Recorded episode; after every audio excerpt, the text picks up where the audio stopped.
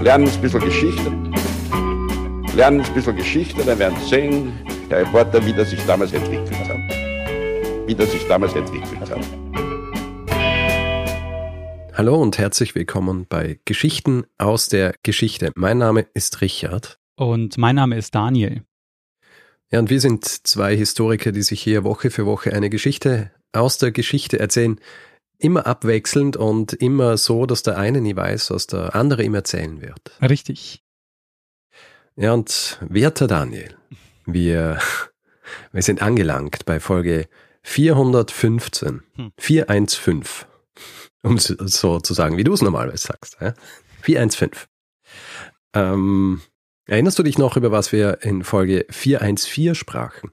Äh, du hast von der Chronik eines islamischen Gelehrten gesprochen, Ibn Fadlan, der eine weite Reise von Bagdad nach Proto-Bulgarien, ist das richtig, äh, gemacht hat? Äh, nach Russland eigentlich. Also die Gegend, wo er hin ist, ist im heutigen Russland. Okay. Aber ja, richtig. Eine sehr interessante Chronik und eben, weiß noch, was quasi, wen er dort beschreibt. Oh ja, die Rus oder die Wikinger? Richtig, oder ja genau. Das ist nämlich auch Teil der Folge, dass wir nicht ganz sicher sind, was beschreibt er, wen beschreibt er hier wirklich und sind es Wikinger oder sind es Russen oder sind es irgendwas dazwischen. Ja. Ja, sehr spannende Folge, Richard. Ja, danke. Deswegen, naja, nachdem ich dir eine spannende Folge erzählt beim letzten Mal, erwarte ich mir dasselbe natürlich von dir. Hui, ähm, Richard, im Juli 1905 reist Fridtjof Nansen von Norwegen nach Kopenhagen in die dänische Hauptstadt, um dort Karl von Dänemark, den dänischen Prinzen, zu treffen. Es ist eine geheime und durchaus heikle Mission. Nansen hat nämlich keinen offiziellen Auftrag durch die Regierung, er wird aber geschickt vom norwegischen Ministerpräsidenten Christian Michesen. Er soll den dänischen Prinzen nämlich davon überzeugen, norwegischer König zu werden. Hm. Der hat nämlich seine Zweifel und fordert auch erstmal eine Volksabstimmung, die im November 1905 danach stattfindet. Die Mehrheit ist da für die Einführung einer konstitutionellen Monarchie. Das norwegische Parlament Storting wählt dann den Karl von Dänemark zum König. Er nimmt schließlich die Wahl an, nennt sich Hakon der Siebte und ist damit der Begründer der gegenwärtigen norwegischen Königsfamilie, der Glücksburger. Hm. Hast du gewusst, Richard, dass Norwegen erst 1905 unabhängig geworden ist und vorher in Personalunion vom schwedischen König regiert wurde? Ähm, so spezifisch nicht, aber die Abhängigkeit, das war mir bewusst. und hast du gewusst, dass das schwedische Königshaus, die Dynastie der Bernadotte, von einem gewissen Jean-Baptiste Bernadotte begründet wurde, eigentlich ein General in der französischen Revolutionsarmee, der nur über Umwege auf den schwedischen Thron gelangt? Nein, natürlich nicht. Sehr gut, Richard. Wir werden heute aber nur am Rande über die Unabhängigkeit Norwegens sprechen.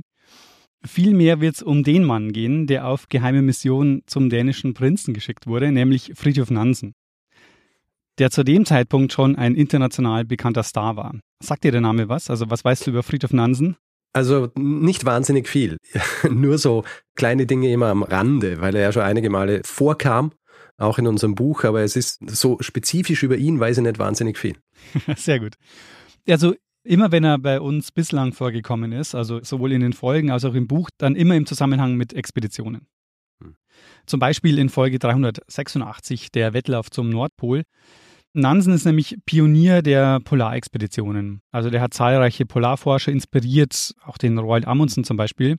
Aber Nansen hat auch in Zoologie promoviert hat das zentrale Nervensystem von wirbellosen Tieren erforscht, ist nach dem Ersten Weltkrieg für den neu gegründeten Völkerbund tätig, wo er als Hochkommissar für Flüchtlingsfragen verantwortlich war und 1922 bekommt er sogar den Friedensnobelpreis verliehen.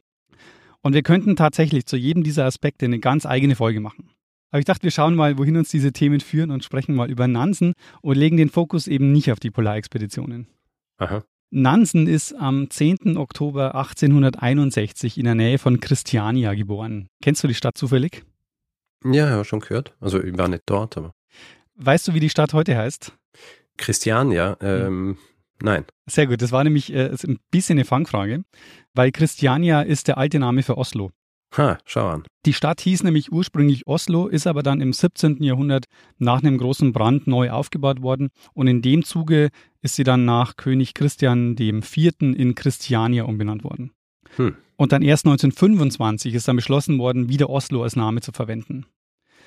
Und das hat auch mit der neu gewonnenen politischen Unabhängigkeit zu tun, von der ich vorhin schon erzählt habe, die 1905 passiert, weil Christian IV., nachdem Oslo benannt wurde, war König von Dänemark und Norwegen. Und vielleicht denkst du dir jetzt, Moment mal, Nansen soll doch den dänischen Prinzen überreden, König von Norwegen zu werden. Wie mhm. passt das mit der Unabhängigkeit zusammen? Und ich muss zugeben, es ist wirklich kompliziert. Ich versuche es mal in der Kurzfassung.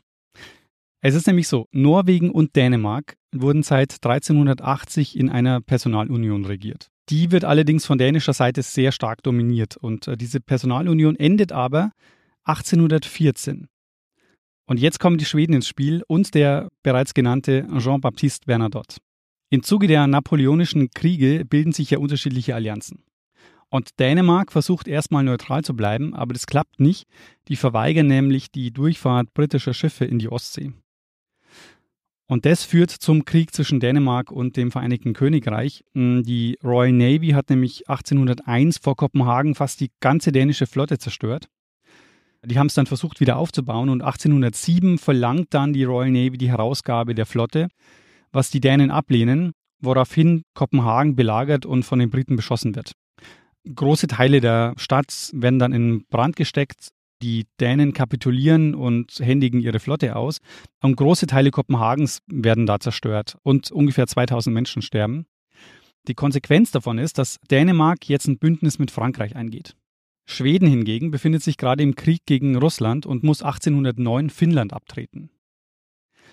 Die versuchen jetzt dann, als Kompensation dafür Norwegen zu kriegen, das ja in Personalunion mit Dänemark regiert wird zu dem Zeitpunkt noch. Mhm. Und genau das ist jetzt die Mission von Jean-Baptiste Bernadotte, der ab 1810 Karl Johann heißt. weil, weil jetzt müssen wir doch klären, wie es ein französischer Revolutionsgeneral geschafft hat, zum Oberbefehlshaber des schwedischen Heers zu werden, kurz darauf sogar zum Oberbefehlshaber der alliierten Nordarmee gegen Napoleon und schließlich zum König von Schweden und Norwegen. Ziemliche Karriere. Es ist äh, wild. Ähm, der Jean-Baptiste Bernadotte kämpft also erstmal an der Seite Napoleons und stellt sich dann aber wenige Jahre später gegen ihn. Und das kam so. Der schwedische König Gustav IV. Adolf, der muss abdanken. Das sind so interne Streitigkeiten. Und seine Erben werden vom schwedischen Ständereichstag von der Thronfolge ausgeschlossen. Und deshalb wird sein Onkel Karl der 13. König und das ist im Jahr 1809. Also das ist das Jahr, in dem Schweden Finnland an Russland abtreten muss. Mhm. Das Problem ist aber, der hat keine Kinder. Daher wird ein Thronfolger gesucht. Und er adoptiert erst seinen Neffen, den Christian August, aber der stirbt völlig überraschend 1810. Und wie du richtig vermutest, Richard, Karl der 13. adoptiert dann den Bernadotte, der sich jetzt Karl Johann nennt. Und der fängt jetzt erst überhaupt an, Schwedisch zu lernen. Dann muss er noch, weil er ist Katholik, er muss dann schnell konvertieren. Napoleon muss auch noch zustimmen, was er auch macht und ihn offiziell aus der französischen Staatsbürgerschaft entlässt. Und es stellt sich natürlich die Frage, wie kommen Sie drauf, jemanden zu nehmen, der nicht aus den sonst üblichen hochadligen Kreisen kommt und der auch keinen besonders großen Bezug zu Schweden hatte. Es war nämlich so, dass Schweden um gute Beziehungen zu Napoleon bemüht war. Also es gab unter schwedischen Politikern und Militärs die Hoffnung auf einen Feldzug Frankreichs gegen Russland, was ja einige Jahre später tatsächlich passiert, 1812. Aber die Schweden erhoffen sich davon, nämlich Finnland zurückerobern zu können. Und als der Königsmacher gilt der Karl Otto Mörner, ein schwedischer Baron und Diplomat, der wird nämlich nach Frankreich geschickt, um sich von Napoleon die Zustimmung für den Friedrich Christian II. von Holstein-Augustenburg zu holen. Also das wäre so die adlige Alternative gewesen. Mhm. Und das Interessante ist, der Mörner macht es nicht. Also der geht zwar zu Napoleon, aber der fragt erstmal die ganzen Generäle von Napoleon, ob die nicht Interesse hätten an dem Posten. Und der Bernadotte sagt, ja, also er, er wäre jetzt nicht abgeneigt. Und deshalb setzt sich der Mörner jetzt für ihn ein. In Schweden sind sie jetzt nicht so begeistert davon. Der Mörner wird gleich mal unter Hausarrest gestellt. Allerdings haben da die Dinge ihren Lauf schon genommen, weil Napoleon hat inzwischen schon zugestimmt. Und so wird Bernadotte jetzt zum Kronprinzen. Und nachdem er merkt, dass das mit der Rückeroberung Finnlands nichts wird, lässt er sich für die Beteiligung Schwedens an einer antinapoleonischen Allianz Norwegen zusichern. Weil die Dänen, die sind ja wiederum auf Seiten Napoleons. Mhm. Bernadotte kämpft jetzt also als schwedischer Kronprinz gegen seinen ehemaligen Weggefährten Napoleon. Hm. Jetzt stellt sich natürlich noch die Frage, wie kommt es jetzt zu diesem Wechsel? Also wie wechselt jetzt die Personalunion Dänemark-Norwegen zu Schweden-Norwegen? Und das passiert jetzt nach der Völkerschlacht bei Leipzig. Da ist es nämlich so, der Bernadotte ist Oberbefehlshaber einer alliierten Armee, nämlich der Nordarmee. Und nach der Schlacht bei Leipzig hält er sich nicht an die Abmachung, mit dem Heer Richtung Holland zu ziehen, sondern er zieht Richtung Dänemark. Und im Oktober 1813 passiert es also über Hannover und Hamburg, zieht er nach Holstein und landet schließlich in Kiel. Und als er Kiel erreicht, kapituliert Dänemark. Im sogenannten Kieler Frieden von 1814, das ist der Friedensvertrag zwischen Dänemark und Schweden und dem Vereinigten Königreich, da muss Dänemark jetzt Norwegen an Schweden abtreten aber Norwegen konnte eine eigene Verfassung durchsetzen. Also die waren recht autonom und die Personalunion mit Schweden hat vor allem die Außenpolitik betroffen, die vom schwedischen König bestimmt worden ist. Genau das führt aber 1905 dann zum Streitpunkt zwischen Schweden und Norwegen. Und 1818 stirbt dann schließlich Karl der 13. und somit wird Bernadotte neuer König von Schweden und Norwegen. Also er wird als Karl der 14. Johann von Schweden und als Karl der 3. Johann von Norwegen. Gar nicht komplizierter. es ist nicht kompliziert. Und also er begründet damit die Dynastie der Bernadotte, die heute noch in Schweden an der Macht sind. Mhm. Also ich muss zugeben, das ist natürlich ein recht langer Exkurs, aber weil wir so selten in Skandinavien sind, dachte ich, es lohnt sich. Und es hat ja Auswirkungen bis heute. Also die beiden Dynastien der jetzigen Königshäuser gehen darauf zurück. Sowohl Norwegen mit den Glücksburgern als auch in Schweden mit den Bernadotte. Und durch diesen Wechsel der Personalunion, also von Dänemark hin zu Schweden, kommt quasi jetzt Bernadotte an die Macht und begründet jetzt die, die neue Dynastie. Mhm. Soweit also die kurze Erklärung, warum der dänische Prinz gefragt wird, ob er norwegischer König werden will, weil die Personalunion bestand ja mit Schweden, nicht mit Dänemark. Aber der dänische Prinz, der passt perfekt, weil er hat im Grunde keine Chancen auf den Thron. In der Thronfolge ist er, glaube ich, auf Platz drei oder so. Also er wird höchstwahrscheinlich sowieso nicht dänischer König werden. Und er hat schon einen Sohn, den er mitbringt. Das heißt, er hat gleich seinen Thronfolger mit dabei. Mhm. Ja, das war die Kurzfassung, warum Norwegen seit dem 14. Jahrhundert in Personalunion mit Dänemark regiert wurde und ab 1814 mit Schweden. Ähm, zurück zu Nansen. Er ist ja in der Nähe von Oslo geboren, 1861, wächst in einem recht gut situierten Elternhaus auf. Das ist so eine bürgerliche Oberschichtfamilie, der Vater Anwalt, die Mutter aus einer Adelsfamilie. Die haben ein Anwesen auf dem Land, wo er aufwächst und das wird häufig so als ländliche Idylle beschrieben. Also was sich bei ihm seit frühester Jugend schon bemerkbar macht, ist seine Leidenschaft für Sport, vor allem Wintersport wie Eislaufen, Skifahren, wohl auch Skispringen. Also das Elternhaus war ganz in der Nähe von einer Skisprungschanze dem Kastelbacken. Weil dort aber nicht verlässlich Schnee war, hat man die Schanze dann später verlagert. Das ist nämlich jetzt die Schanze am Holmenkollen. Und du als alter Skisprung-Fan kennst die natürlich gut. Ja, ja, natürlich. Er macht auch schon früh lange Wanderungen, äh, geht jagen, äh, fischen, streift durch die Wälder der Nordmarker, ein großes Waldgebiet im Norden von Oslo. Und es bestimmt dann auch die Wahl seines Studiums, weil er entscheidet sich 1880 für die Zoologie Davon erhofft er sich, so sagt er später, viel Zeit in der Natur verbringen zu können. Dass ihn das bald zu einem gefeierten Polarforscher machen wird, ist da noch nicht absehbar. Das ist nämlich eher Zufall.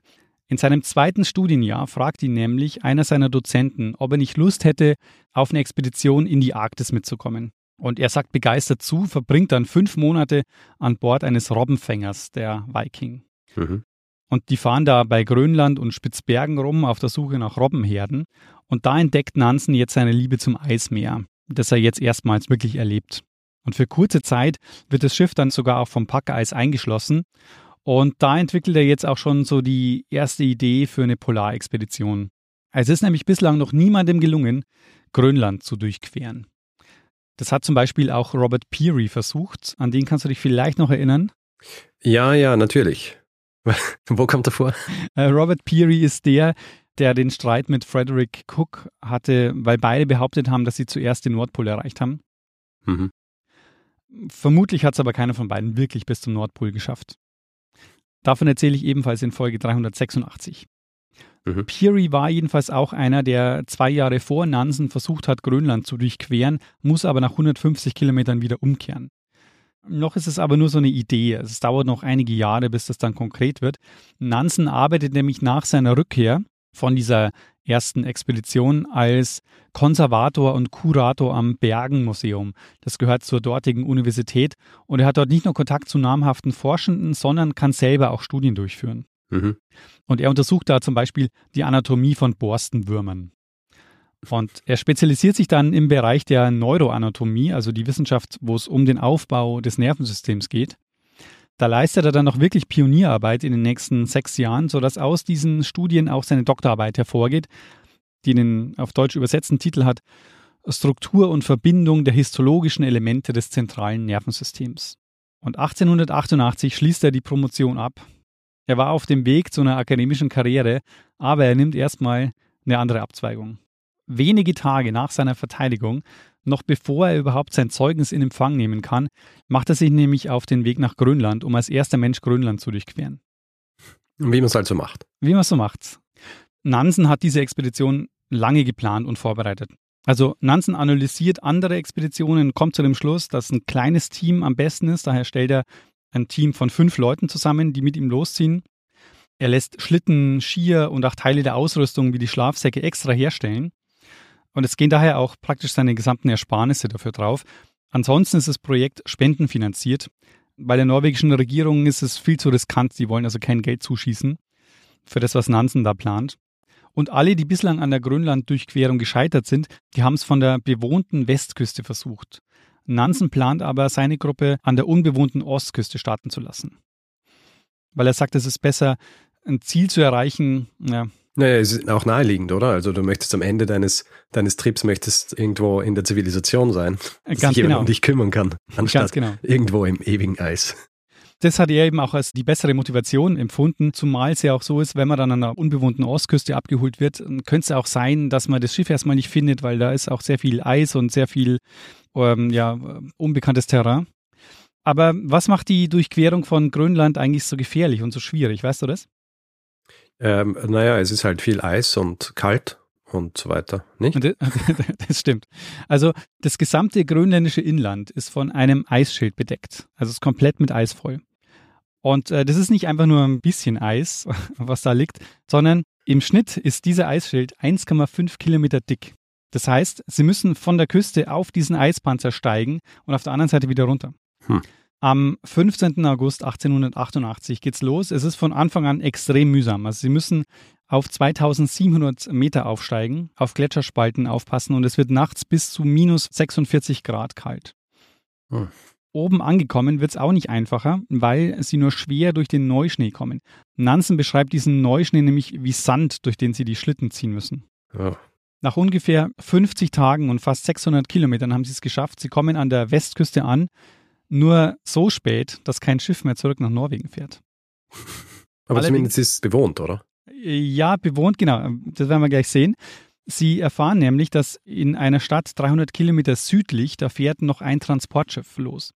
Und um zumindest die Nachricht der erfolgreichen Durchquerung schon mal nach Europa zu bringen, beauftragt Nansen einen Inuk mit dem Kajak dorthin zu fahren. Sie geben ihm Briefe mit, wo sie dann von der erfolgreichen Expedition berichten. Und die Expeditionsgruppe überwintert dann an der Westküste Grönlands bei einer Gruppe Inuit. Mhm. Und sie bleiben dann sieben Monate bei ihnen. Und die Zeit ist äußerst prägend für Nansen, weil er dort lernt, im Eis zu leben. Und ja, also spätestens bei seiner nächsten Expedition rettet ihm das wahrscheinlich das Leben.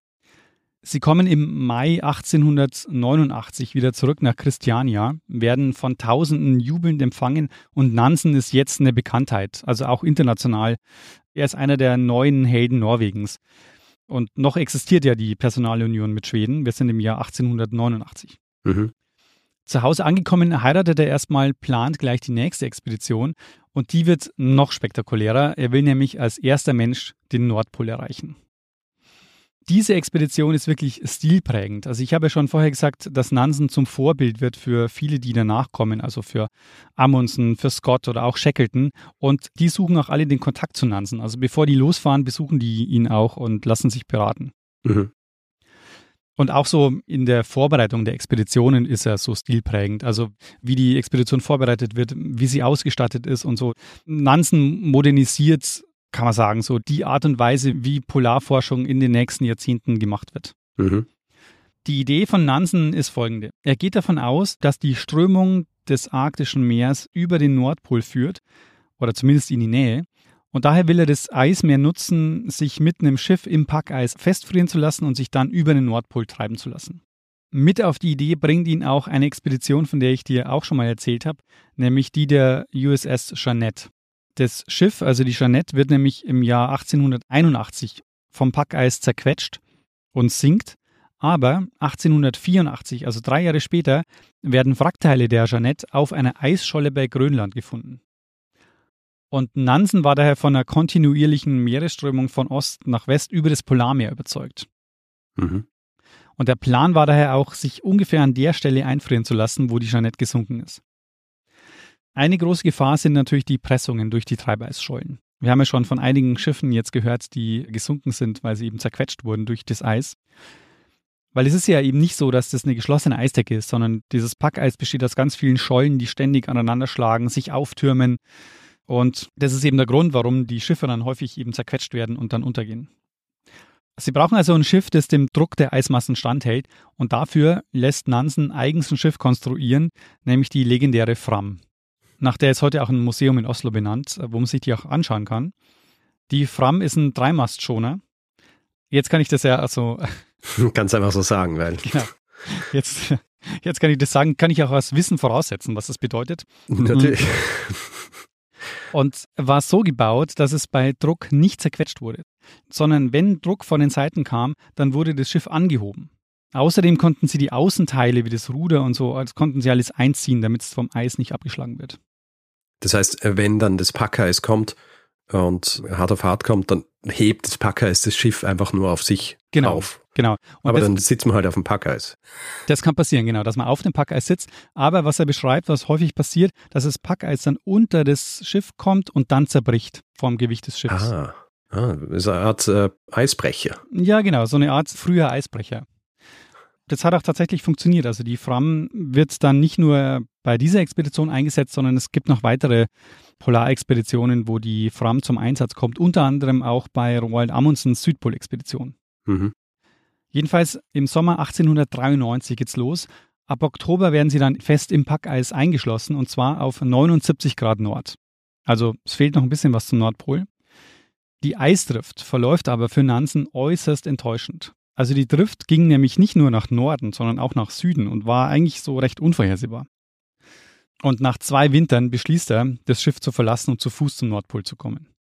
Und zwar gemeinsam mit Frederik Johansen und der Rest der Besatzung bleibt dann an Bord der Fram. Und im März 1895 verlassen sie das Schiff. Auf Skiern und mit Hundeschlitten geht es Richtung Nordpol. Aber der Weg ist extrem mühsam. Also die Kälte setzt ihnen zu. Der Weg ist äh, ja auch keine ebene Eisfläche, sondern sie müssen sich da einen Weg durch die Eisblöcke bahnen. Und diese Presseishügel, die konnten bis zu sieben oder acht Meter hoch werden. Mhm. Und er nennt den Weg in seinem Tagebuch dann auch ein Chaos aus Eisblöcken. Nach ungefähr einem Monat beschließen sie, dass sie nicht weitergehen Richtung Norden, weil es kommen ihnen Zweifel auf, ob ihr Essen wirklich noch reicht, um bis zum Nordpol zu kommen und wieder zurück zu gelangen. Deshalb gehen sie jetzt nicht weiter Richtung Nordpol, sondern sie peilen dann Franz Josef Land an. Zu dem Zeitpunkt, also der nördlichste Punkt, den sie erreichen, das ist der 86. Breitengrad, was Rekord ist. Also das eigentliche Ziel haben sie nicht erreicht, aber sie haben den neuen Nordrekord aufgestellt. Und es ist auch insofern ein guter Zeitpunkt, zurückzukehren oder eben Festland zu suchen, weil es wird langsam wärmer und das heißt, die Eisschollen, auf denen sie unterwegs sind, die brechen auf. Hm. Und deshalb ist dieser Weg immer gefährlicher. Sie verbringen dann auch mal wirklich einen Monat oder so auf einer Eisscholle haben dann auch das Problem, dass sie ihre Chronometer falsch stellen und so, dass sie dann irgendwann ihre Position auch nicht mehr genau bestimmen können. Mit letzter Kraft und dank einiger Zufälle erreichen sie dann aber Franz Josef Land, wo sie den nächsten Winter im Eis verbringen. Diesmal aber nicht geschützt durch ein Schiff, sondern in einer provisorischen Hütte, die sie sich in so einer geschützten Bucht bauen, wo sie dann die nächsten sieben Monate verbringen. Und es ist unglaublich, also, dass sie das überhaupt überlebt haben. Sie haben auch keine wasserdichte Kleidung, was dazu führt, dass die sich untertags immer mehr mit Wasser vollsaugt und nachts dann einfriert. Und sie berichten dann auch von so einem Eispanzer, den sie da mit sich rumtragen. Vielleicht ist es ein bisschen wie bei so Taucheranzügen, die so funktionieren, dass ähm, so eine Wasserschicht zwischen Leib und, und Anzug ist, die sich dann erwärmt. Ah, und ja, dann vielleicht. ähm, vielleicht könnte es so funktionieren. Stimmt. Mit Vorräten sind sie gut versorgt, also sie ernähren sich vor allem von Bären, Walross und Robbenfleisch. Also Hunger war weniger ihr Problem, aber was ein großes Problem war, war Langeweile. Also die kommen da teilweise wochenlang nicht aus dieser Hütte raus und müssen da ausharren, während Winterstürmen zum Beispiel. Mhm. Im Mai 1896 verlassen sie dann ihr Winterquartier. Man muss sich ja vorstellen, das ist jetzt ihr dritter Winter im Eis. Also es muss auch physisch und psychisch unglaublich anstrengend gewesen sein. Sie verlassen jetzt das Winterquartier, gehen die Küste Richtung Süden und treffen dann, das ist auch wieder sowas, zufällig auf eine andere Expedition. Und mit deren Versorgungsschiff kommen sie dann zurück nach Norwegen. Und jetzt kommt der nächste Zufall. Die übrigen Expeditionsteilnehmer treffen sie dort auch, weil die, die auf der Fram geblieben sind, werden weiter, also die Drift geht ja weiter und äh, die Fram wird dann Richtung Spitzbergen getrieben und dort erreicht das Schiff wieder offenes Wasser. Mhm. Und wirklich im selben Jahr treffen sie dann wieder mit der Fram in Christiania ein und es ist eine riesige Sensation. Also das ist eine Nachricht, die wirklich um die Welt geht. Mhm. Nansen ist jetzt 35 und einer der bekanntesten und beliebtesten Norweger. Aus aller Welt treffen Glückwünsche ein, auch zum Beispiel von Edward Wimper. Kannst du dich an den erinnern? Edward Wimper? Ja. Äh, nein? Das ist der Erstbesteiger des Matterhorns. Ah, okay, aus deiner Beginn des Alpinismus. Richtig. Folge 360. In den nächsten Jahren und Jahrzehnten ist Nansen dann wissenschaftlich tätig. Also er hat erst eine Professur für Zoologie an der Universität in Christiania bekommen und dann eine für Ozeanographie. Das ist dann eigentlich im Grunde sein, ja, sein wichtiges Forschungsgebiet, äh, die Ozeanographie. Außerdem publiziert er natürlich seine Reiseberichte, die zu Bestsellern werden und also finanziell muss er sich ab da keine, keine großen Gedanken mehr machen. Mhm. Er beteiligt sich da auch an mehreren Expeditionsfahrten weiter in den Nordatlantik, bei denen er dann vor allem ozeanografische Untersuchungen macht. Also zum Beispiel untersucht er dann die Strömungen oder den Salzgehalt. Und dafür entwickelt er ein Instrument, das nach ihm benannt ist, die Nansenflasche. Das ist so eine Flasche, mit der lassen sich Wasserproben aus der Tiefe nehmen. Und in modifizierter Form sind die im Grunde bis heute im Einsatz. Wenn du dich erinnerst, Richard, die Personalunion mit Schweden, die endet erst 1905. Also nach Nansens Polarexpedition. Mhm. Nansen tritt nämlich als einer der bekanntesten Norweger für die Unabhängigkeit ein und er wird deshalb jetzt immer mehr in politische Ämter gedrängt. Der Ministerpräsident Christian Michelsen versucht, ihn wohl auch zu überreden, Minister zu werden, aber Nansen will kein politisches Amt. Er setzt sich aber halt auch so für die Unabhängigkeit ein. Also er veröffentlicht zum Beispiel Zeitungsartikel, wo er das befürwortet, lässt sich dann darauf ein, sowas wie ein informeller Außenminister zu werden.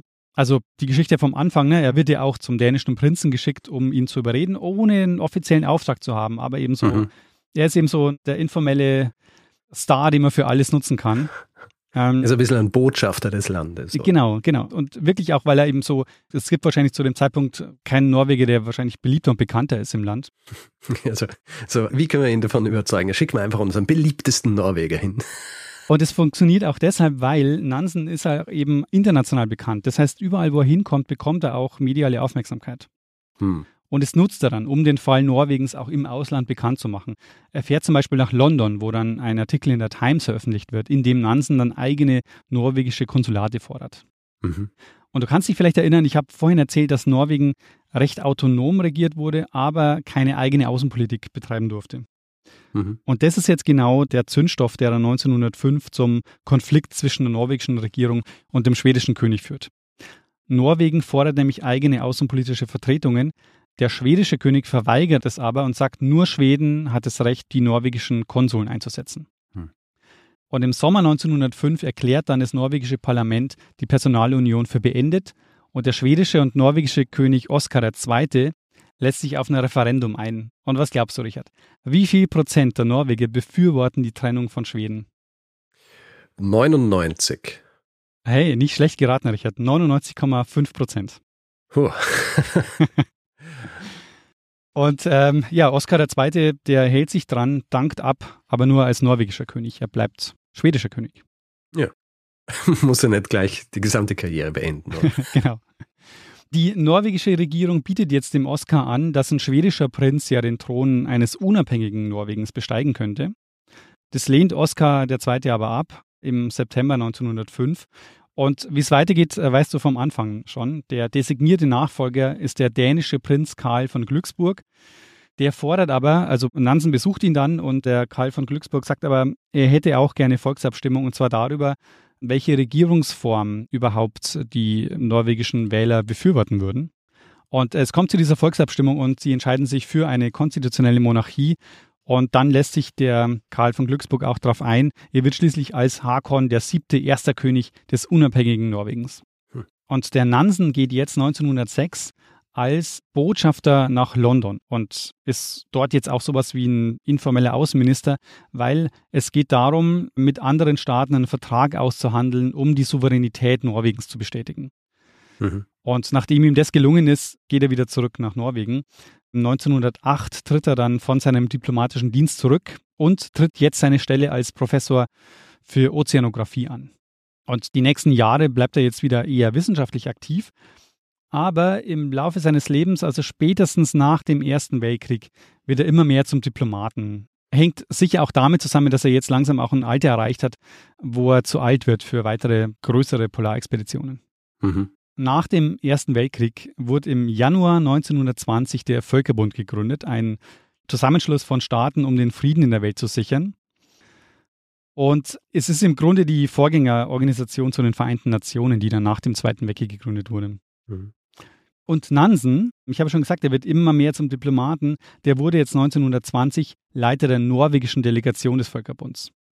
Mhm. Und seine Aufgabe dort ist, sich um die Organisation für die Heimkehr von Kriegsflüchtlingen und Gefangenen zu kümmern. Und deshalb wird er dann auch zum Hochkommissar für Flüchtlingsfragen des Völkerbundes ernannt. Wofür er da am bekanntesten ist, ist der sogenannte Nansen-Pass. Wie du schon merkst, es gibt so viele Sachen, die nach Nansen benannt sind. ja. So auch ein Pass. Hast du vom Nansen-Pass schon mal gehört? Nein. Der Nansen-Pass ist ein Ausweisdokument für Staatenlose. Ah, ich glaube, ich, glaub, ich habe doch schon mal von ihm gehört. Irgendwas habe ich mal nachgelesen über diesen Pass. Aber ich weiß nicht mehr genau was. Erzähl ähm, mal weiter. Ist äh, sehr interessant, der Nansen-Pass. Der wurde am 5. Juli 1922 eingeführt. Und es war zunächst ein Ersatzausweis für Geflüchtete aus Russland, die von der Sowjetunion nämlich als staatenlos deklariert wurden. Es ist nämlich so, dass Lenin 1921 allen im Ausland lebenden Russen und allen, die ins Exil geflüchtet sind vor und während des Bürgerkriegs, denen hat er die Staatsbürgerschaft entzogen. Das mhm. heißt, die waren in dem Moment staatenlos. Der Nansenpass wurde zwar dann später auch für weitere Gruppen von Geflüchteten ausgestellt, aber äh, es war nie so, dass er für alle Staatenlose gegolten hat. Also nicht alle Staatenlosen konnten einen Nansenpass bekommen. Zunächst mhm. war das wirklich gedacht für diejenigen, die russische Staatsbürgerschaft entzogen bekommen haben. Mhm. Und es gibt einige Prominente, die einen Nansenpass hatten, also zum Beispiel Marc Chagall, der Maler oder der Komponist mhm. Igor Strawinski. Der Pass war einerseits ein Meilenstein, weil in einer Welt, in der alles nationalstaatlich organisiert ist, ging ohne Ausweis gar nichts. Also man konnte nicht reisen, man konnte keine Wohnungen bekommen, Arbeit ist auch schwierig ohne Pass. Und der Nansenpass war insofern eben ein Meilenstein, weil der wurde von 53 Staaten anerkannt. In der Zwischenkriegszeit geht man davon aus, dass ungefähr 450.000 Personen so einen Nansenpass bekommen haben. Mhm.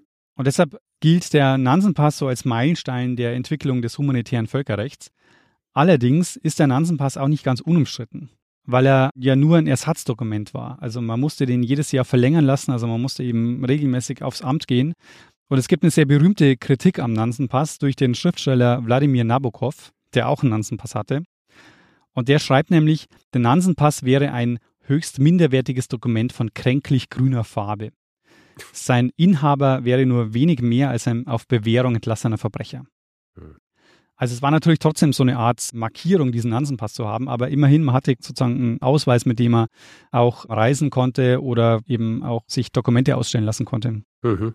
Aber es ist interessant, weil ich meine, dass du einen Pass besitzt, bedeutet ja nicht nur, dass du dann Grenzen auch überqueren kannst, sondern das hat ja auch noch so einen ganzen Apparat mit sich. Also wenn du dann zum Beispiel, wo auch immer du bist, Probleme hast, dann weißt du, dass dein Land, dessen Pass du besitzt, sich drum kümmert und so weiter, dass du dass du gerettet wirst, aus welcher Situation auch immer. Und beim Nansen-Pass ist das ja dann, da gibt es ja dann kein Land, das dir irgendwie zu Hilfe kommen kann. Eigentlich. Genau, die Sowjetunion hat da sicher nichts gemacht, wenn man da Schwierigkeiten hatte. Das war ja auch genau das Problem ein Stück weit, dass die Sowjetunion ja auch kein die hat ja auch kein Ersatzdokument quasi ausgestellt und sagt so, ich entziehe dir jetzt die Staatsbürgerschaft und stattdessen bekommst du jetzt irgendwie ja. irgendwas anderes, sondern man hatte ja. dann eben gar nichts. Interessant. Ab 1930 gab es dann auch das Nansen-Amt des Völkerbundes mit dem offiziellen Namen Internationales Nansen-Büro für Flüchtlinge. Und das ist aber kurz nach seinem Tod erst gegründet worden. Nansen ist nämlich im Mai 1930 dann gestorben. Und die Organisation hat dann 1938 den Friedensnobelpreis gewonnen und ist danach aufgelöst worden. Mhm. Und apropos Friedensnobelpreis, über den wollte ich auch noch kurz mit dir sprechen, weil den hat nicht nur das Nansen Büro bekommen, sondern den hat auch Nansen selber bekommen. Und zwar im Jahr 1922. Das ist das Jahr, in dem der Nansen-Pass eingeführt wurde. Mhm. Und weißt du, wo der Friedensnobelpreis vergeben wird? Äh, in Oslo. Richtig. Der einzige Nobelpreis, der nicht in Stockholm vergeben wird, sondern in Oslo und zwar vom norwegischen Komitee. Ist, glaube ich, auch der umstrittenste Nobelpreis, der vergeben wird, oder? Ich dachte, das ist der Wirtschaftsnobelpreis. Den gibt es ja gar nicht.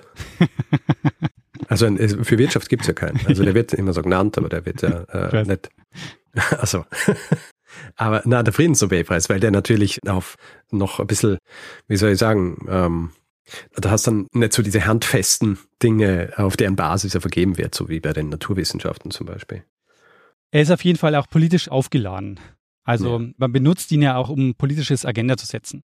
Ja kriegen ja oft auch Leute, die schon ziemlich viele auf dem Gewissen haben, aber dann aufhören damit und dann kriegen sie einen Friedensnobelpreis. Und das ist übrigens auch der Grund, warum, also vermutlich der Grund, warum Norwegen ausgewählt wurde für den Friedensnobelpreis. Es ist nämlich so, als der Friedensnobelpreis eingeführt wurde, 1901, da bestand ja noch die Personalunion mit Norwegen. Und es gibt die Vermutung, dass für den Friedenspreis Oslo ausgewählt wurde, weil Norwegen keine eigene Außenpolitik betreiben durfte und man davon ausgegangen ist, dass das Komitee dadurch weniger von außen beeinflussbar ist. Eieiei, ja, gut. Ist dann nach hinten losgegangen.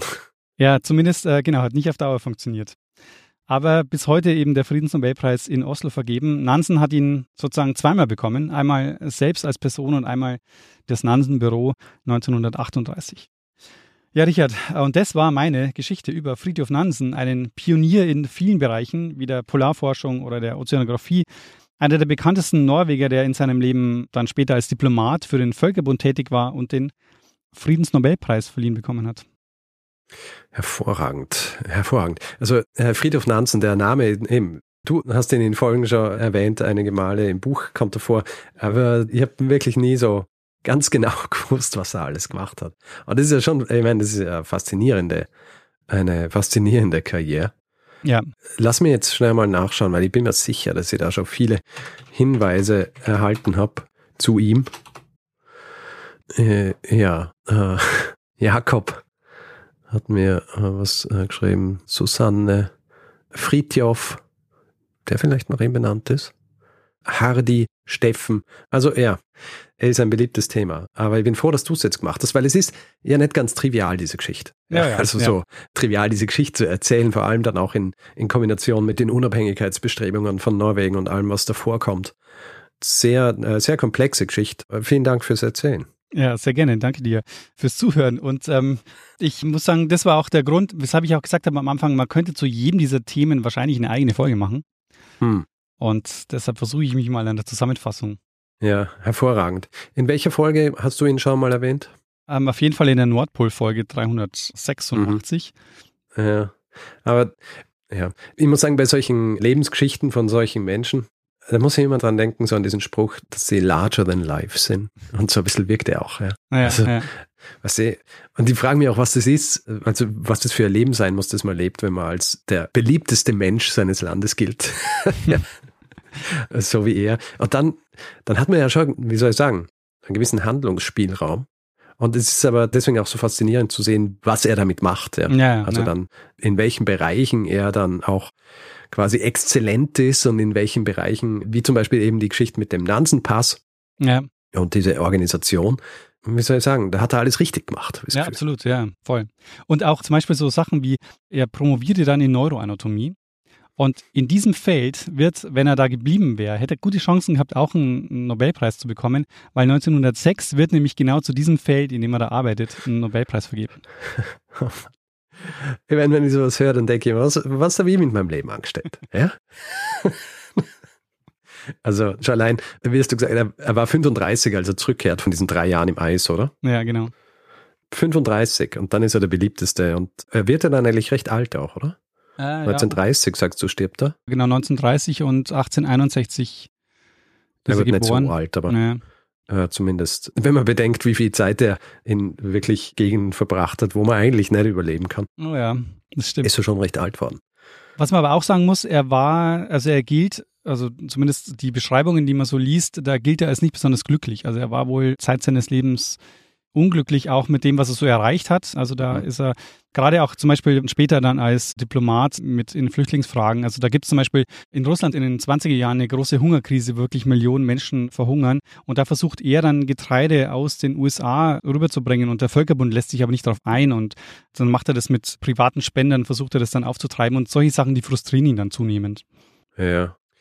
Ich meine, ich möchte nicht psychologisieren hier, ja. weil ich dahingehend keine Ausbildung habe. Aber die, wenn du sagst, er ist trotzdem nicht glücklich gewesen, das ist so ein bisschen dieses, diese Idee des Getriebenen. Ja. Ja, ja. Was vielleicht auch der Grund ist, dass er so viele Dinge gemacht hat. Ja, das stimmt. Aber wie gesagt, das ist Küchentischpsychologie hier.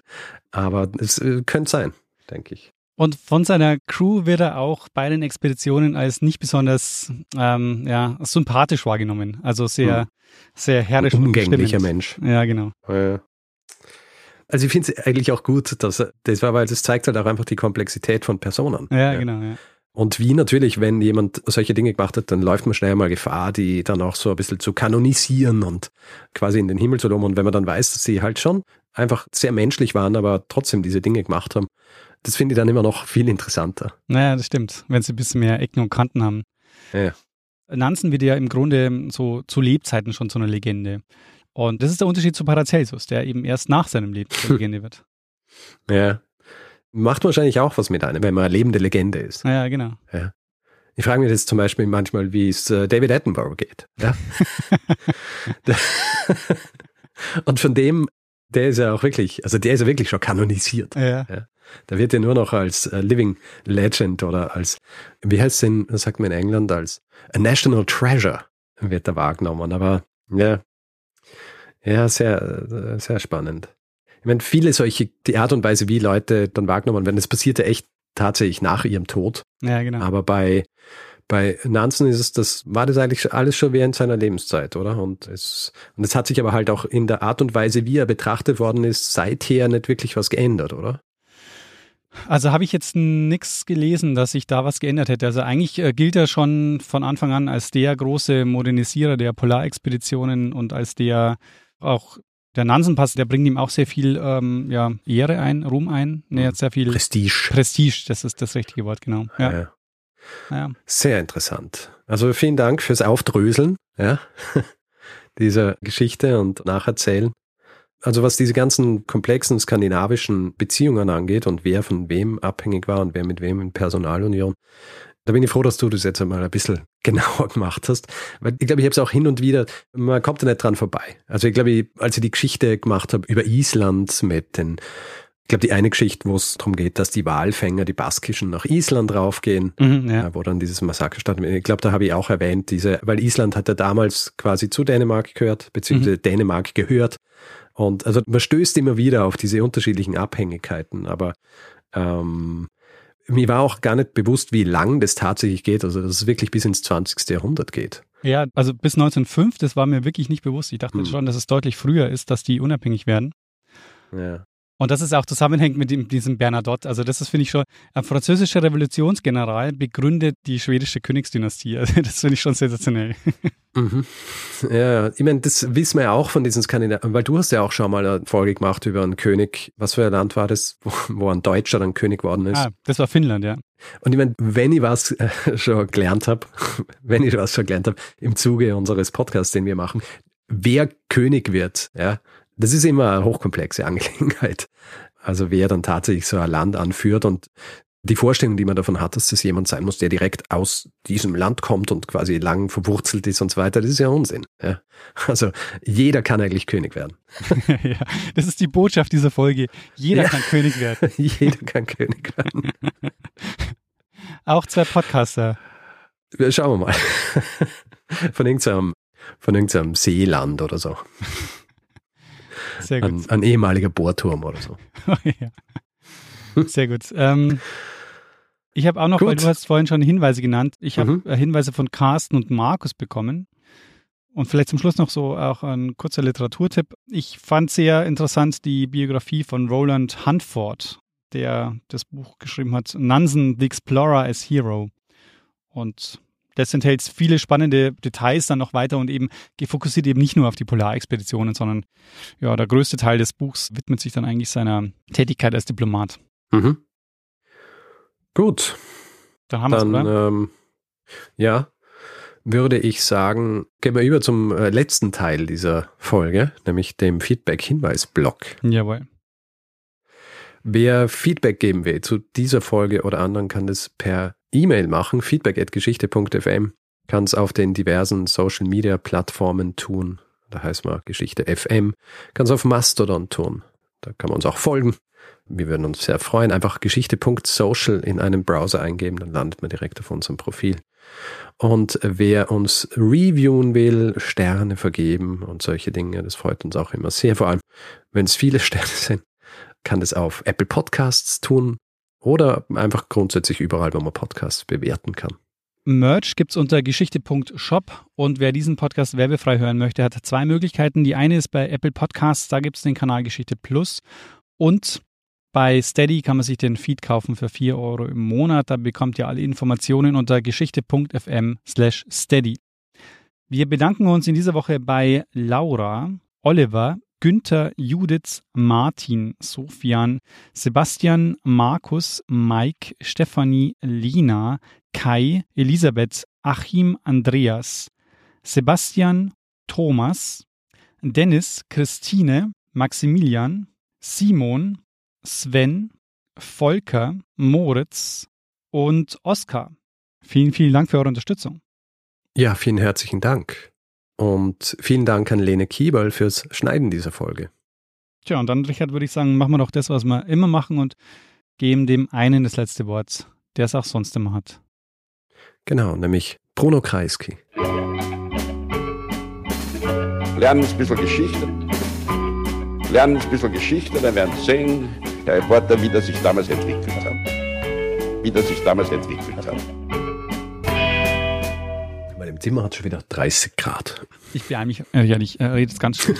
ja, in deinem Auto ist es wahrscheinlich auch nicht ganz kühl, oder? Nein, ich habe einen Pulli an und ähm, habe hier äh, 20 Grad.